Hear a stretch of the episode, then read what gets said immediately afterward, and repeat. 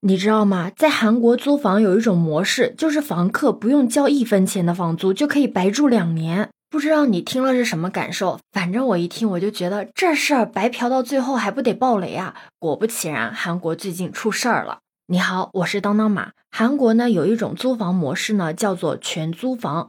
他的这种租房制度啊，很奇怪，就是租客啊不需要按月或者按季度支付房租，只需要交一笔相当于房屋价值百分之三十到百分之八十的保证金，就可以住这个房子了。关键是这笔钱两年之后啊，房东会将这个保证金全额的退还给你。你说这样一算的话，是不是就等于这两年的房子白给你住了？是不是感觉挺匪夷所思的？你想啊，从房东的角度上来讲的话，凭什么在我家住了两年，一分钱都不给？如果是站在租客的角度上来思考的话，那也是疯了。为什么要把这一大笔钱托付给一个陌生人？万一他跑了呢？既然有这笔钱，为什么不买一个属于自己的房子呢？这不，最近韩国就遭遇了全租房诈骗的受害者开始接连的自杀，已经有好几名青年人因为全租房被骗而自杀。那么，韩国的这个全租房制度到底是怎么发展起来的？又是怎么一步步的走到了现在这个境地的呢？这得从一九七零年代开始说起了。那个时候啊，韩国正是一个高速发展的时代。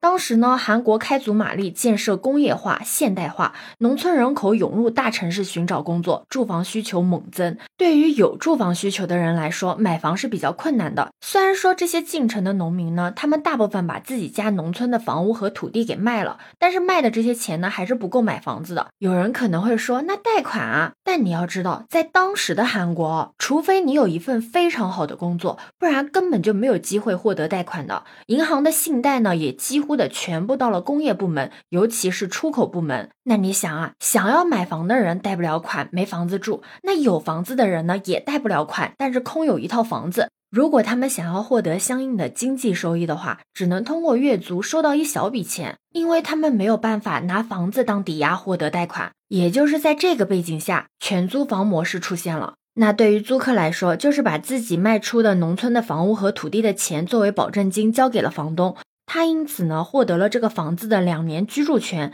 解决了这个住房需求。那对于房东来说，这不就是获得了一笔无息贷款吗？要知道，在那个时候，韩国经济可是高速发展的时候，银行的存款利率是很高的。房东拿到钱之后，哪怕他是什么都不做，就是存到银行，也能够获得一大笔的收益。可以说，全租房并不是韩国在政府层面引入的制度，而是因为家庭金融服务不足产生的民间互利制度。后来呢，随着韩国城市化进程的加速，全租房啊就一发不可收拾了。韩国在重工业、出口和建设热潮的推动下呢，实际 GDP 增长率达到年均百分之十一。你想啊，这样一来，低收入人群呢找到了好房子，建筑公司呢也有了稳定的业务，住房供应可不就是开始增加了嘛？所以在韩国的一九八零年代末啊，全租房达到了鼎盛时期。当时的韩国就业市场可以说是非常的好，只要大学生一毕业就会被企业聘请，几乎不用担心失业的问题。当时可以说，所有的韩国人都认为，只要努力就可以提升阶层。有百分之八十一点三的韩国人认为自己是中产阶层。而在一九八七年呢，随着民主化运动的胜利，韩国劳动阶层的工资收入增加。你想啊，经济高速发展，城市化进展迅速，民众收入呢又得到了提高，那住宅需求可不得增加嘛？而同时呢，大家也都有钱了，可以满足这个需求了。所以说，全租房在这些因素之下，可以说，在一九八零年代末的韩国，百分之九十的租客住的都是全租房。而也是在这个大前提之下呢，政府也顺势的推出了一系列的措施，保证了全租房住户的权利，正式的承认了这一制度的合法性。我知道你可能会问。这个时候，韩国人他贷款购房啊，已经不再困难了。为什么他不选择月租房或者自己买房呢？那是因为他们觉得呢，全租房更加的方便。比如说，很多人呢，他会因为就业或者上学的问题呢，需要搬家，对吧？但是全租房换房呢，就会更轻松一点。而且全租房是不需要按月支付房租或者是还房贷的。这样一来，自己的生活水平也能有一个比较大的提升。还有一个很根本的原因，就是因为韩国人很自信。前面也说了，那个年代呢是韩国经济高速发展的年代嘛，所以韩国人对于未来的预期都是很好的。他们都普遍的认为啊，自己的收入涨得比房价还要快，根本不需要贷款买房，让自己成为还房贷的房奴。更别提为了攒钱买房，每个月租在一个更远更小的房子里面，生活质量直线下降。所以啊，全租房成为了大多数人的选择，是不是这样？乍一听，全租房还挺香，又省钱又方便。但是它真的那么好吗？要知道，在经济好的时候，大家对未来呢都有一个比较好的预期，所以这个时候全租房它不会成为问题。但是遇到经济不好的时候呢，全租房就是潜在的雷，你知道吗？当时有很多人在全租鼎盛时期发现了商业机会。打个比方。有人呢用两亿韩元按揭买下了一套价值八亿的房子，然后呢全部的租出去，拿回四个亿的韩元保证金，再用这四个亿韩元的保证金按揭买下两套房，再全租出去。通过这套方法，有的人甚至买下了上百套的房子。你可以算算这是多少倍的杠杆了。一旦他投资失败或者资金周转出现了问题，根本就没有钱退还保证金，只能等这个房子再全租出去，用下一个租客的保证金来还给上一个。租客，那么问题来了，如果房价下跌呢？保证金也下跌呢？那会发生什么情况呢？在一九九八年外汇危机爆发的时候，韩国的房价和全租价格暴跌，全租的保证金啊跌得尤其的惨，将近百分之二十。你想啊，这样一来，下一个租客要交的保证金不就是比前一个租客还要低了吗？那房东是不是得多准备一笔钱退给即将搬家的租客？但是房东哪有那么多钱啊？当时有很多的房东啊，就是因为这个保证金的问题而自杀了。最惨的是，当时有好多自己家有房子的人，面对这个房价和全租价格的暴跌。就把自己家里的房子给卖了，准备呢靠这个全租过活，想要让自己避免损失，还能省点钱。但是你想啊，如果大家都是这么干的话，那会出现一个什么问题呢？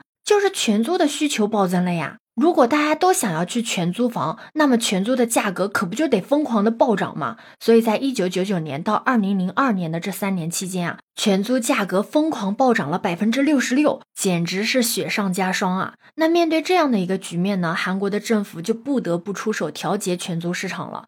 他们成立了住宅金融公社，通过推出面向全租房客的低息贷款，帮助全租房客可以不需要自己掏钱就可以借到保证金，贷款的利息呢也远远的低于月租。那对于房东来说呢，这种贷款的方式呢，可以让他们更方便的找到下一个房客。那在政府的倡导下，韩国银行业也在二零零五年底呢，纷纷进入了租房贷款市场，稳定了全租价格的同时呢，也避免了危机的爆发。但是，但是来了。治标不治本呢，因为韩国的经济已经告别了高速增长，房东拿到了这个保证金之后啊，也不一定能够获得多大的收益了，所以在这个时候，他们更倾向于利用房子呢作为抵押物，从银行贷款，然后呢再把这个房子月租出去收取利润。那你想啊，这样一来，全租的需求虽然呢随着银行业和政府的推动大大的增加了，但是供给却出现了问题了呀。特别是在二零零八年金融危机之后，虽然说韩国的房地产市场啊没有太大的波动，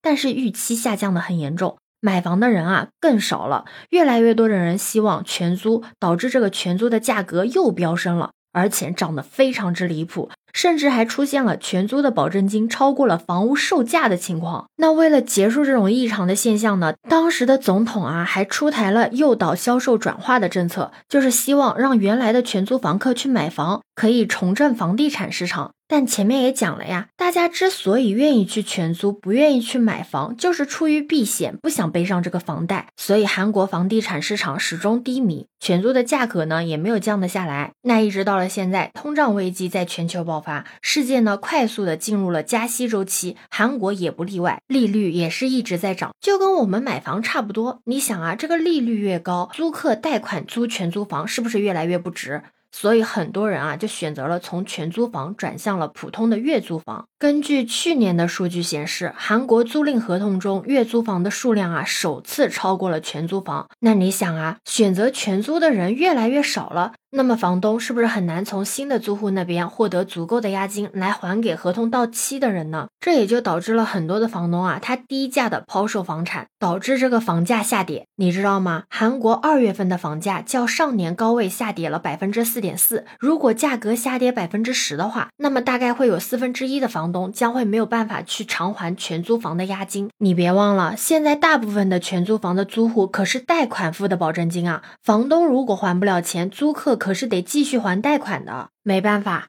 韩国人呢只能向政府申请支援，由政府兜底还保证金，但是政府一下子也拿不出来呀，于是只能拖。你要知道，去年韩国政府就收到了五千零七十八件退还押金的申请，其中有百分之四十六点一的案件支付时间呢超过了五周。虽然说全租房有必须在三十天内退还押金的条款，但实际上超过一半的租户都等待了超过五周以上的时间。现在韩国政府呢，把这种现象呢定义为全租房诈骗，就是希望把这种房东偿还不起押金，然后房东跑路的这种行为呢，当成是一种诈骗的行为，也就是属于个人的行为，而不是广泛存在的行业行为。怎么说呢？还记得几年前有人呢给中国介绍过这种全租房制度，希望引进这种制度，可以缓解大城市年轻人的压力。虽然说全租房好像看起来有助于大家解决住房需求的制度。特别是对于那些搬家比较频繁的人来说，这种制度呢是有一定的好处的。但是总的来说，它还是存在着不小的隐患和漏洞的。一旦经济形势出现变化，就会立刻成为社会的巨大的风险。就像现在的韩国一样，全租房就是它一个巨大的雷。你觉得呢？